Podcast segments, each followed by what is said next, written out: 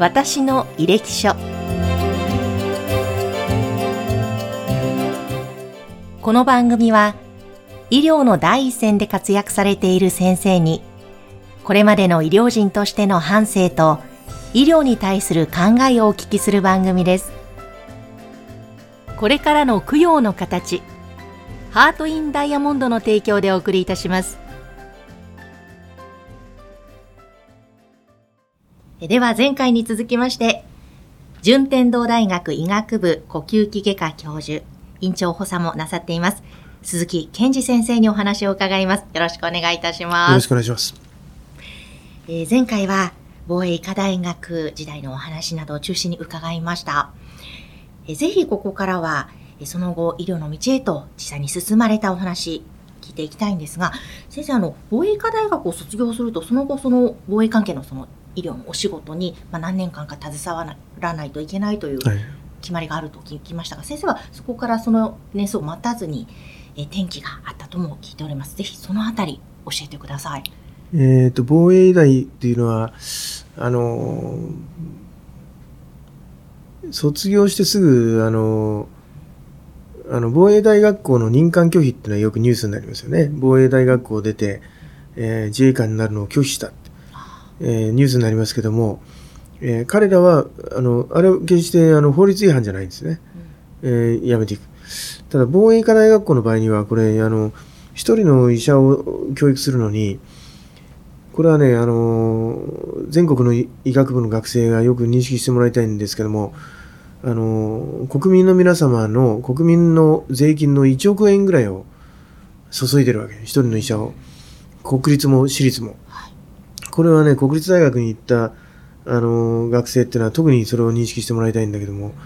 要するに税金が投入されてるわけですよ。まあ、防衛大、防衛医大もそうですけども。ですから、償還金っていうのがあってね、あの、すぐ辞めると4000万円払わないといけない。キャッシュで。で、当時は9年間が義務年限で、9年経つとそれがゼロになるっていうシステムだったんですね。はい、で、僕はちょうど5年目で、あの、辞めましたんで、あの、1700万ぐらいですかね。あの、借金。非常に細かいんですよ。1700何百万の何十何円ってね。で、それを僕が辞めて、あの、まあ、借金を背負って、うん、あの、国立がんセンター行くわけですけど、国立がんセンターの、この、1ヶ月の給料を、まあ、今の卒業の研修医の給料っていうのは、卒業してすぐのね、はい、あの、研修の給料っていうのは結構30万円ぐらい、あのかなり良くなったんですね。うん、で、当時、僕が年卒業5年目の、まあそれ、それなりの医師で、国立がんセンター東病院の、まあ、がん専門、シニアレジデントっていうので、えー、1ヶ月いくらぐらいだと思います、給料。えー、でも。がんセンターっていうと全国から、はい、まあ、精鋭が、まあ、集まるっていうようなところではありますよね。えー、どれぐらいだと思う？いいですか？素人の100万円近くはいただけるのではないかなと。うん、うん13万円ですよ。1か月。そうなんですか、うん、でまあ正確に言うと13万いくらなんだけどもだからあのー、とてもその1700万円っていうのを返返済できるなんてあのとてもね、はい、よっぽど頑張らないとダメだなっていうんで、うん、当時僕はあのーマッキントッシュコンピューター、当時あの医学ってのはほとんどマッキントッシュのコンピューター、今のアップルですかね、はい、マッキントッシュコンピューターでやってたんですけど、そのウェイクアップパスワードをあの借金の番あの額にしてました。はい、それで必ずウェイクアップさなるほど。それぐらいそのなんていうんですかね、もう退路を断たれた状態。であのがん絶対行ったですね。そこまで退路を断たれた状態、うん、借金も背負ってまでっていうのはなぜだったんですか？それはやっぱりあの尾形先生にですね、まあ、憧れて大防衛医大の第二外科に入ってただあの肺がんの手術を心あの得たいと思ったわけですけども防衛大医科大学校およびそのあの関連病院僕は海上自衛隊に行ったんですけども海上自衛隊の横須賀病院なんかでもですねほとんど肺がんの患者さんなんておられないわけですよね。やっぱり自衛隊の隊員ってのは大体30万人ぐらいいるんですけど、はい、隊員及びそのご家族っていうことの対象が、あの、患者さんの対象が。そうすると皆さん若くて、元気な方が多いんで、基本的には、がんの患者さんっていうのはご高齢の方なんで、あの、防衛医大にしても、あの、自衛隊の病院にしても、肺がんの患者さんおられないんで、ほとんど、あの、肺がんの手術っていうのはできないわけ。で、1年経って、2年経って、3年経って、このまんまじゃ、ちょっとこれは外科医としては無理だな、と思って、えー、肺がんの手術どころか外科医にも無理だなということで、で、一年発起して、5年目にがんセンターの、あの、で、僕はその時もね、何の確証もなく、国立がんセンターっていうのは築地のがんセンターのことを思い浮かべてるわけですけども、はい、この東病院っていうのはあの柏にできたね、病院だったんですけど、知らなくて当時。築地のがんセンターに、あの、国立がんセンターっていうのは、そこには行けば、あの、世界一の手術が得得できると。もう、あの、もう単なる思い込みですわ。実際に手術なんか見に行ったこともないし。で、とにかくその世界一の手術を、えー、得得するためにはそこに行くしかないっていう、もう自暴自棄になって、で、あの、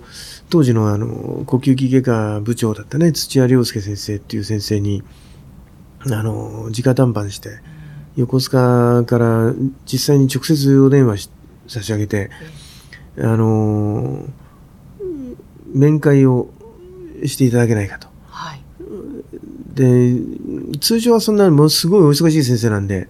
まず受けてくれないんですが、なぜかね、あの、わかりましたの一言で、あの、受けてくれたんですね。で、それで、あの、がんセンターに、あの、僕は、あの、レジデントとして、えー、無給でいいから置いてもらえないかって、あの、その借金があるのに、あの、面談に行くわけですよ。で、それがちょうどあの、あの日だったんです。サリン事件の日だった。あの、たまたまその車で行くか、電車で行くか横、横須賀からですね、あの、ちょっと迷ったんですが、あの、当時の僕の愛車は日産サニーっていう、あの、うん、あのパワーステってあるでしょ？パワーステ。あのパワー、パワーステ、パワーステってあの片手で回せるじゃん、今の車って。はい。パワフルステアリングですよ、僕のは。うんうん、パワー重いやつ。えー、安いやつね。あれで行ったんで、あの、サリンに巻き込まれなくて済んだんだけど、その時に、あの、よく覚えてるけども、がんセンターで土屋先生に面談していただいて、あの、まあ、1995年でしたけども、1995年、80年代だったら無給医局員っていうのはいっぱいいたと。ところが95年の今はそれは無理だと。それはもう、あの、法的に禁じられてるから、みたいなこと言われて、それで僕はもう本当にもうお先真っ暗になって、それで、僕はあの、聖路加国際病院が近いの、がんセンター。聖路加のレジデントを受け、もう頭がもう混乱してるんで、はい、聖路加に行ってレジデントの願書もらって帰ろうと思って、聖路加行ったらもう戦場みたいになってるわけ。サリンの患者さんがバーッと運ばれてきてね。はい、で、それも強烈な思い出としてね、あの覚えてますけど、その後、紆余曲折を経て、当時第二がんセンターっていう、国立がんセンター東病院っていうのが、千葉県の柏にできて3年だったんですかね、があるっていうのを初めてそこで知って、えー、それで、じゃあそこで、あの、なんとかお願いできないかっていうんで、うまくそこにこう、非常勤として入り込めたんですね。先生がそうやっても、こう、まあ、頭が混乱しながらもっておっしゃってました、うん、その中でもこう突き進んでいくその原動力となる部分ってやっぱり恩師の先生のこともあると思うんですけども何かなんか剣道にも通ずるものがある。何かふつふつと自己出身の中にそうですね。まあ僕はそのなんてなんていうんですか非常に、うん、ちょっと無責任かもしれないけど運がいいんですよね。非常にあの、まあ、手相なんかもめったにめったに見てもらえませんけどもた見た見ていただくと子供の頃はよくね、うん、あなたよく生きてますねなんて言われてね、え？ー、もうご先祖様があのもう束になってあなたの命を支えてるんだみたいなこと言われて、いや本当にあの運がいいんですよ。悪運がいいというかあのと思いますね。だからいろんなこの計算だだから僕はあんまりそろばん感情っていうのはしない、しないです。例えば、あのまあ、ちょっと、あのあの例えばあんま良くないかもしれませんが、いろんな病院に今までお世話になってますけども、あの、条件とかを一切聞いたことがないです。だから、がんセンターの給料13万円っていうのも一切行ってから初めて知って、だからまあ、行けばなんとかなるという、そういう思いが、まあ、多少はその、運をこう引き寄せるのがあるのかなという気はしますけどね。ただ、あんまり、その、あの、若い人にお勧めできるスピリットではないよね。実は先生、第3話に必ず先生に伺っているのが、うん、先生のこれまでの成功は才能、努力、運のどれによるものですかというご質問をさせていただいているんですが。いや、それは運でしょうね。才能はないです。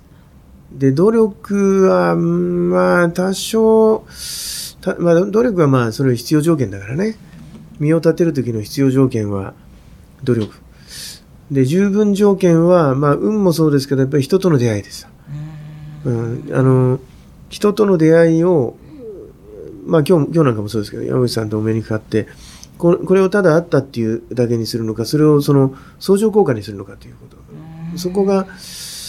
どれぐらいできるかですよね。うん、だからその時じゃなくていいんですよ。はい、その時に、あのこの人と会ったから何かを得したとか、あのちょっと損したなっていうことじゃなくて、あのその出会いをこう、なんていうんですかね、頭の片隅にでもいいから置いておくということでしょうかね。はい、あの下村個人っていう人ですかね、あの昔、青年の施策のためにっていう本があって、ええ、浪人中とその本をもう何回も何回も読んでたんだけども、あの若い頃っていうのは、とにかく無駄だと思うことをたくさんやりなさいと。で、イメージは、雲、雲が、あの、網を張るでしょ？巣を糸で、はい、あれをできるだけ広く張るんだと。できるだけもう無駄なところまで張る。そうすると必ずそのいろんなものがそこに引っかかるから、あの、そういう生き方をしてない。だからその場その場で、ここに糸をかけた方が得か損かっていうのは一切考えるなと。もうとにかくやれるだけのことをやりなさいっていうね、あの、まあ、やっぱり運ですよ。で、人との出会いに恵まれたというのが、非常に私は感謝しなきゃいけないなと思いますね。そういう中で勤務されていたその国立がんセンター東病院およびその後中央病院にも行かれたわけです。が、はい、ここでのご経験というのはどんなものでしたか？そうですね、あのー、まあ、先ほど来から申し上げたように自衛隊の中で手術がほとんどトレーニングできてないのでえー、で国立がんセンターっていうのは今もそうですけども日本中からこう精鋭が来るわけ、うんうん、いろんなもうあの東京大学とか慶応義塾大学とか千葉大学とかねで、みんな手術できるわけですよ。5年目もすると結構できる。で、僕だけがもう全く手術できなくて、だから6月にお世話になって、あの、レジデントシステムっていうのは結構手術やらせてもらえるんですね。レあの、トレーニングですから。12月まで一切手術をさせていただけなくて、もうずーっと見てるだけです。もうそれはもう、おそらく後にも先にも僕、僕だけじゃないでしょうかね。がんセンターのこの、もう60年ぐらいの歴史の中でね。あのそれもでもね、僕は何の恨みもなくて、当たり前だと思ってるんですよ。やっぱりその、なんていうんですかね、うん、まあこの話ちょっと微妙なんですが、あの、僕が自衛隊病院にいた時に、あの、数少ないですけども、あの、癌の手術をさせていただいたことがあるんですね。で、僕は癌の手術をさせていただいて、まあ指導、当然指導していただきながら、やってるんだけども、自分で手術を遂行している時に、この手術を、もし僕じゃなくて、あの非常に熟練した先生がやっていたら、この患者さんはどんなにハッピーかと。僕が自分で嫉妬してることが、この患者さんにとって良くないことをしてるんだ、じゃないかということを非常に思ってですね、あのー、まあ、最初の手術だから分かんないわけですよ。はい、患者さんに本当に申し訳なくて、あのー、その、大体、あの、手術の日の朝っていうのは患者さんの、あの、顔を拝見しに行くんですけど、その日もね、その患者さんが、あの、今日はよろしくお願いしますなんて言いながら、朝6時半頃顔を見に行って、あの、ベッドの上で正座してるんだよね。はい、正座して、あの、白いあの着物着てねずっとこう電気カミソリでひげ剃ってましたけどね身を清めるみたいな感じで。でその姿を見ていざ手術するともう全然もうダメなわけですよ。出血はするし。別に間違ったことはしてないんだけど。でそれその感覚が患者さんに申し訳ないと。要するに自分が端的に言うと自分が世界一の手術をしてなければ他の人がやった方がいいという状況であれば外科医として成り立たないだろうと。それがそのがんセンターに行くあの思いだったから、はい。がんセンターにまあつ築地はダメだったけども東病院に行かせていただいて僕はそそういうふうに思ってましたんで半年間手術をさせてもらえなかったことに対して何のあの後悔もないしあの早くやらせてほしいなと思ったこともないし当たり前だと思ってましたね。であとは非常に僕は非常あのなんていうんですかねご傲慢なとこがあるんですよアロガンアロガントなとこがあってえっ、とななんていうんですかね自信過剰なとこがあるえ自信過剰なところがある。だからあの仲間自分の同僚の手術を見に行くわけですよ、うん勉強しに。自分と同じレベルの人の手術見に行くのが一番勉強になるから。怒られるから、その、あ、なるほど、そこはこうやんなきゃいけないんだと。後ろでこう、今みたいにビデオなんかないですからね。後ろからこう見て、あの、ソニーのハンディカムかなんかでこう撮ってるわけ。で、後ろから見ててね、いや、絶対僕がやった方が上手だなと、ずーっと思ってましたね。下手くそだなと、僕がやった方がうまいなって。でもね、やってみるとできないんだよ。やってみると自分がやってみるとうまくいかない。だけど、そ、その気持ちは多分すごく大事なんですよ。うん今も若い先生によく言うけども、そこはだから、その、腕に酩酊するとか自信過剰になるっていうことではない、その、自分はやれるんだという、その、なんていうんですかね、その気持ちは大事。それはないと上達しないですよ。うん。先生今やもう肺がん手術のスペシャリストと言われていらっしゃいますし年間500例以上ですよね手術の数としても、その技術研鑽こう鍛えていかれる中で、まあ、今あったお話もそうだと思うんですけどもこうその技術の手術のレベルですねそれをうんどんどんどんどん磨いて上げていく秘訣というのはやっぱり今のあったお話なんですかね。そうですね。やっぱり、あの、ひ一番大事なことっていうのは、あの、フィード、ひフィードバックを聞かせることだよね。うまくいったこと、うまくいかなかったこと、それを次に必ず生かすという。で、あの、まあ、柏のがんセンターでトレーニングを、あの、させていただいて、その後、あの、築地のがんセンターに移るわけですね。ええそうすると、あの、同じがんセンターっていう名前ですけども、まあ、伝統が違うわけですよ。で、伝統が違うともう、実は手術の仕方も全く違って、で、やっぱり僕が当初思ってた通り、築地のがんセンターっていうのは本当にその手術の、なんていうんですかね、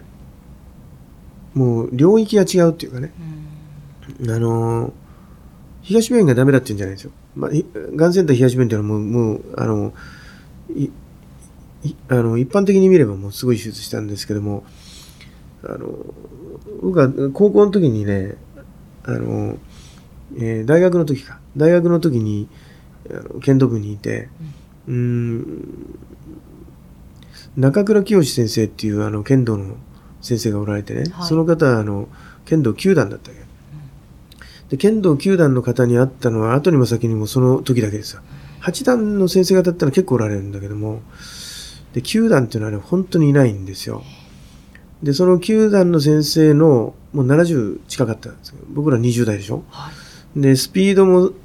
跳躍力も絶対僕たちの方が速いわけ、強いわけ。で、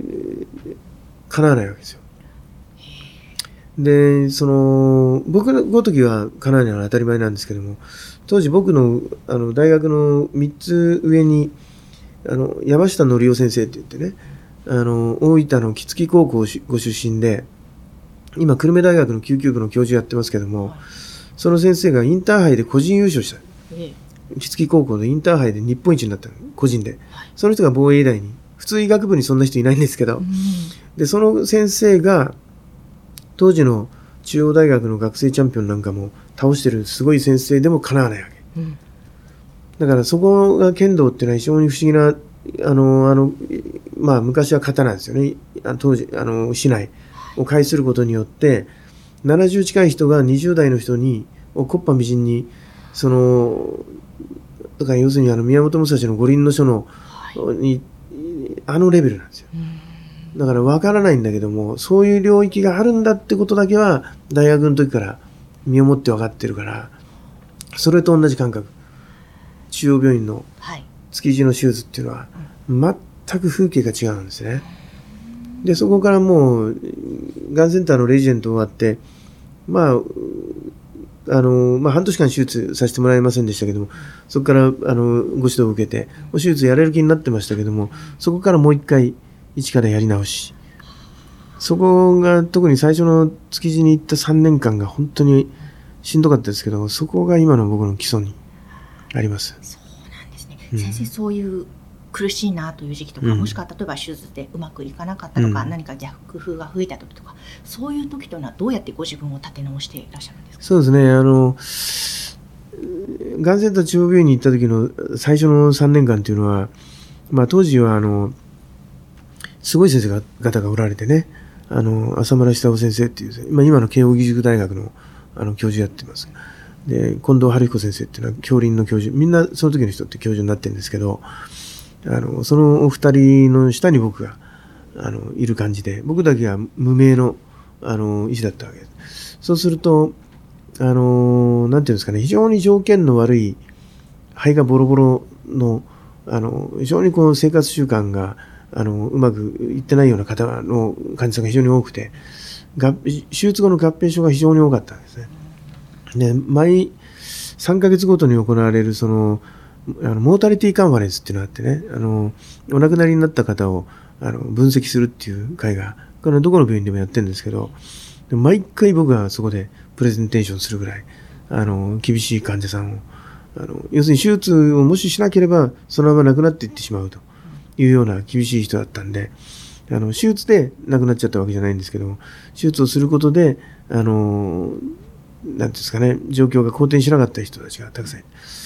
そこで非常に僕は、あの、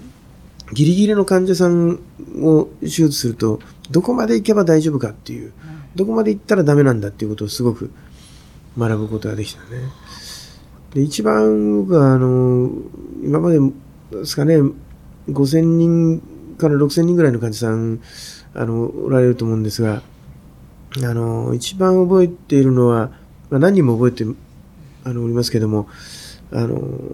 北海道の方からね、出てきてくれた方で、まあ、地元で手術できないって言われた方で、あの、左の肺門部に、あの、肺がんがあって、心臓の中に肺がんがこう突出してたんですね。それで、まあ僕はあの、左の肺をそういうのを取るのっていうのは結構得意にしたんで、あの、地元で手術できないって言われましたけど、まあでできるでしょうと。頑張りましょうなんて言ってね、手術して、手術させていただいて、手術はうまくいったんだけども、手術後に目が覚めないわけ。で、結局、手術中にその心臓の中に飛び出していた、えー、癌が、あの、ちぎれて、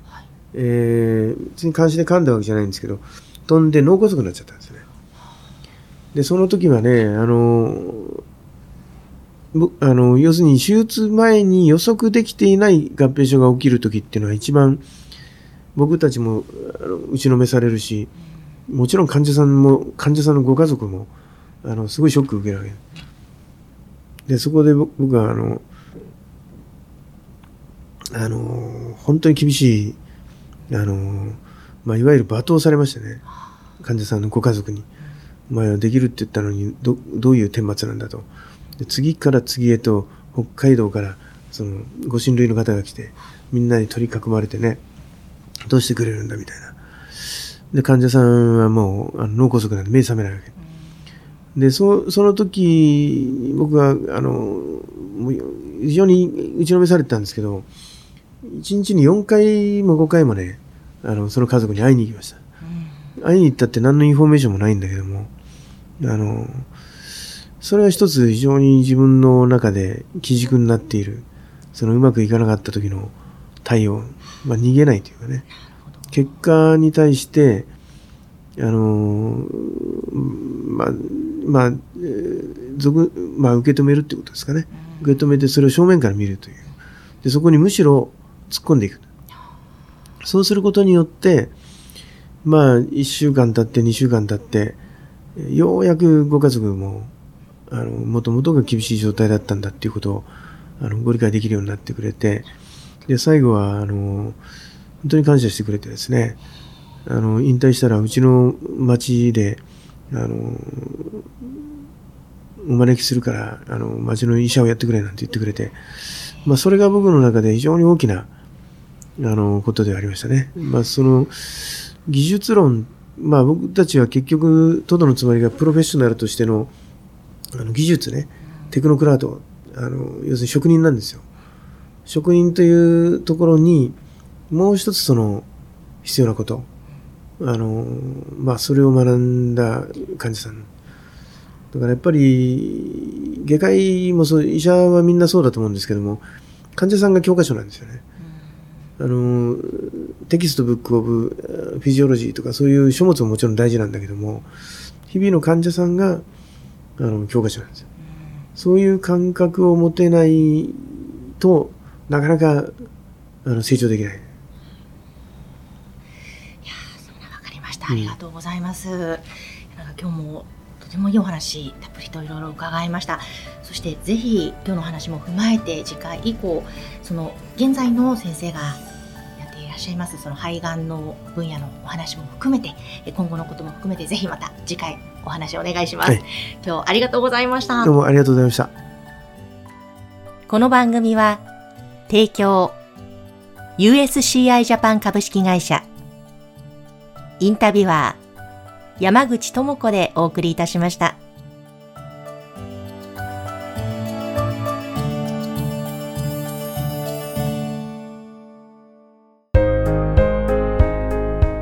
手元供養には、